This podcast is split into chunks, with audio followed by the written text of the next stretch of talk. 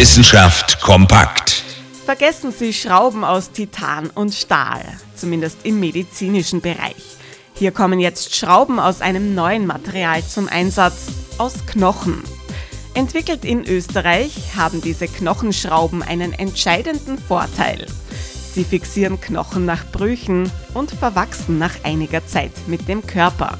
Sprich, sie müssen nicht mehr entfernt werden, im Gegensatz zu Schrauben aus Metall. Der Einsatzort? Die Kinder- und Jugendchirurgie des Uniklinikums Graz, die damit eine weltweite Premiere hinlegt. Schon elf Patientinnen und Patienten haben erfolgreich eine Knochenschraube implantiert bekommen und sich damit eine zweite Operation erspart. Das kommt natürlich auch dem Krankenhaus zugute.